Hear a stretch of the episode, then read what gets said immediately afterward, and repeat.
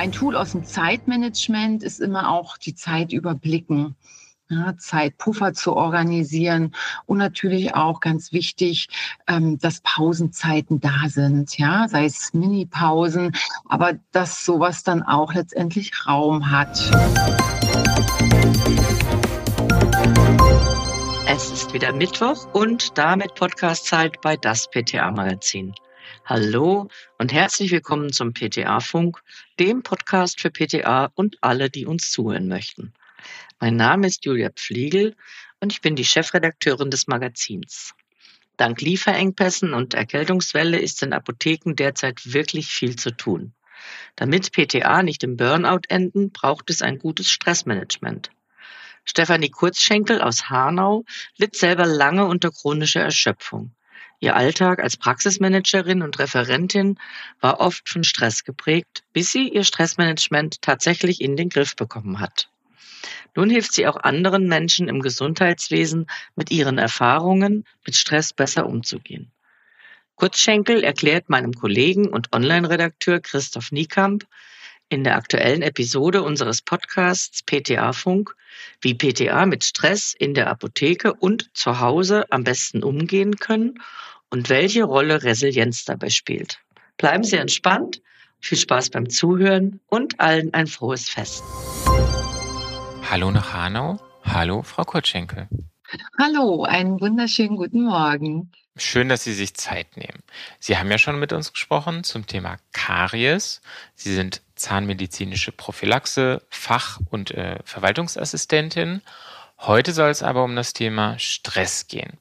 Wie kommt's? Also wie haben Sie sich mit dem Thema Stress und Stressmanagement beschäftigt? Ja, ja, das stellt man sich vielleicht ähm, tatsächlich. Ich bin natürlich seit über 20 Jahren der Praxis äh, verschrien, der Prophylaxe auch am Patienten, bin aber auch seit vielen Jahren als Auditorin und Trainerin in den Praxen unterwegs, unterstütze zum Prophylaxe Auf- und Ausbau und habe natürlich somit Praxisstrukturen kennengelernt, auch verschiedenste Mitarbeiter, besonders engagierte Mitarbeiter, ich sag mal so Perlen der Praxis, die doch auch ähm, ja eine große Last zu tragen hatten und auch oftmals krank geworden sind, sei es Burnout, Depression, auch Bandscheibenvorfälle.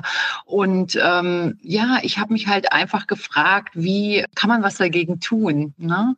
Ich selber muss sagen, habe auch lange mit chronischer Erschöpfung zu tun gehabt, einfach aufgrund ähm, eines ja kompensierten Alltags als Praxismanagerin, Aufbau einer Leitung, Prophylaxeabteilung, Referentin und Familie. Ich habe einfach gedacht, Mensch, da muss man doch was tun können. Und ich habe mich deswegen ja um mein eigenes Stressmanagement gekümmert und somit bin ich auch zum Thema Stressmanagement, Stressresilienz im Gesundheitswesen gelandet und besonders ja, hat das auch Einzug gehalten in Praxisteams, in Workshops und auch mal bei dem einen oder anderen Vortrag.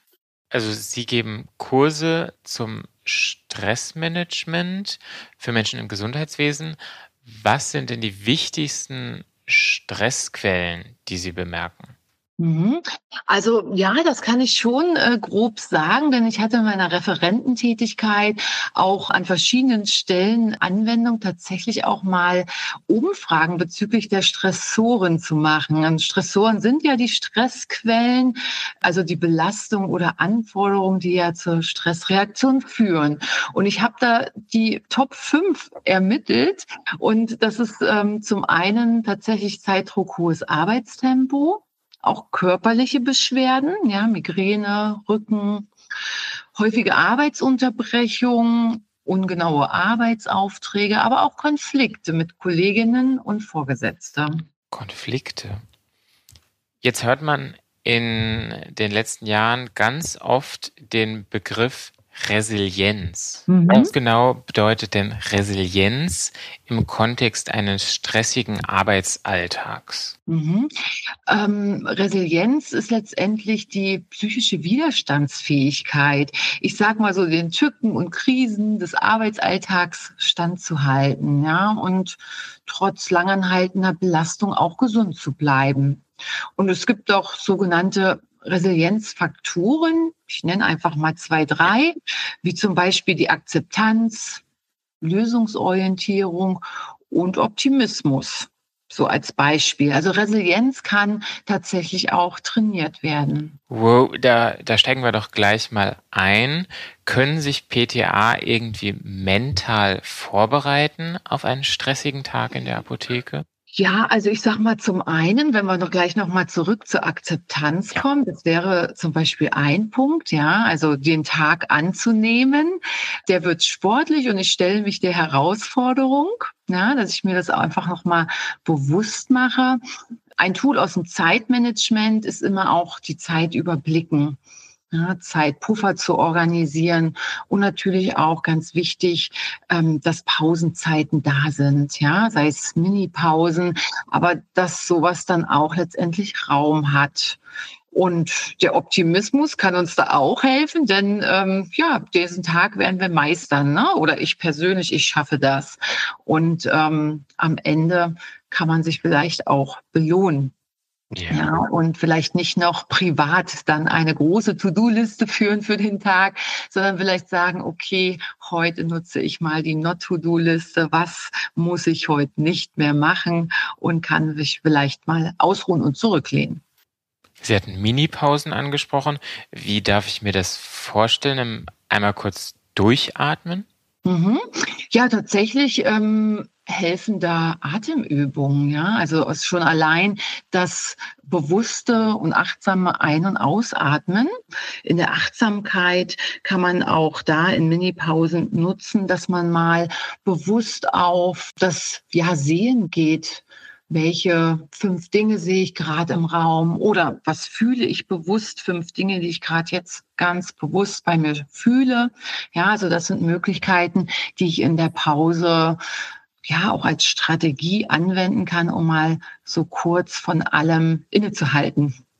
Mhm. In der Apotheke gibt's stressige Kundschaft, aber es kann ja auch zwischen den Kolleginnen und Kollegen stressig sein. Oder wie Sie gesagt haben, Stress mit dem Vorgesetzten. Mhm. Was sind denn Ihre Tipps im Umgang mit stressigen Kolleginnen oder Kollegen? Mhm.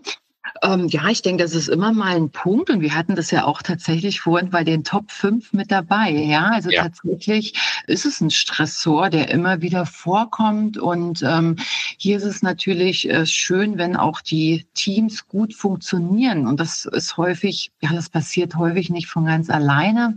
In Vergangenheit ähm, hat sich das einfach so in den Workshops oft gezeigt, dass es eine gute Methode ist, sich auch mal mit den Typologien zu beschäftigen und diese mit einzubeziehen. Also wenn ich weiß, wie mein Kollege, Kollegin tippt oder der Chef, die Chefin, dann kann ich mich da vielleicht mehr drauf einstellen und es bringt oder schafft auch so ein wenig Empathie. Also in, im Team auch mal die Typologien herausarbeiten zum Beispiel. Ja, und wenn es ganz dramatisch ist, kann vielleicht auch mal Humor ein Schutzfaktor sein. Mhm. Also erstmal gucken, warum reagiert das Gegenüber so und wirklich mit Empathie rangehen. Ja, ja. Auch Kommunikation, ne? am Ende in der Kommunikation da gegenübertreten, vielleicht auch auf die Person zugehen, wobei das ja auch von der Typologie abhängig ist, ob das jemand macht oder nicht. Wie man das am besten angeht. Jetzt hatten Sie gesagt, dass Sie persönlich mit chronischer Erschöpfung zu tun hatten. Was hilft Ihnen ganz persönlich nach einem stressigen Tag? Ja, also ähm, ich sag mal, zum einen äh, versuche ich mir Freiräume zu schaffen. Na, dass ich schaue, ähm, Entspannungspausen auch einplane, aber grundsätzlich auch schon vorher manchmal schaue, dass ich äh, was für meine Balance tue. Ja, also ich habe ähm, seit vielen Jahren einfach auch so meine Morgenrituale. Ich sage mal so als Beispiel fünf Minuten Yoga. Oh, und das jeden Morgen, das hilft? Nicht, nicht konsequent. Ähm, es gibt ja verschiedene Übungen. Es gibt auch Mindflow-Übungen. Das hat viel mit Annahme, Akzeptanz zu tun. Das habe ich heute Morgen geschafft. Die ist ein bisschen kürzer wie fünf Minuten Yoga. Und ähm, ja, also es gibt Tage, wo ich das gut einbauen kann. Und dann gibt es Tage, wo ich sage, okay, ich schaffe jetzt mal gerade mal achtsam durchzuatmen. Aber auch das ist dann in Ordnung. Ne? Also da müssen wir auch immer schauen, dass wir nicht immer so in dieser Selbstperfektion, ne? so muss es jetzt genau sein. Das ist dann halt genau in Ordnung für diesen Tag, wenn ich vielleicht auch mal nur ein kleineres Programm schaffe. Also ehrlich sich selbst gegenüber sein und nicht zu viel verlangen. Genau, es gibt für PTA ja nicht nur Stress auf Arbeit, sondern neben der Arbeit in der Apotheke managen viele PTA auch noch ihren Familienalltag. Die Feiertage stehen an. Haben Sie Tipps, wie man mit Weihnachtsstress in der Familie umgeht? Mhm. Also ist immer herausfordernd, ja. Gerade merkt man ja immer im Dezember zunehmend äh, rennt die Zeit einen wirklich weg und äh, ein Punkt ist immer gut auch tatsächlich nochmal die Zeit überblicken, die Zeit managen und dabei auch mal schauen, was ist mir wichtig, ne? wo bin ich vielleicht auch nicht greifbar und brauche Rückendeckung von der Familie was möchte auch meine Familie? Also ich denke, da muss man sich auch ähm, zusammensetzen und da entsprechend auch mal so den Monat oder die Woche planen. Also das macht immer Sinn.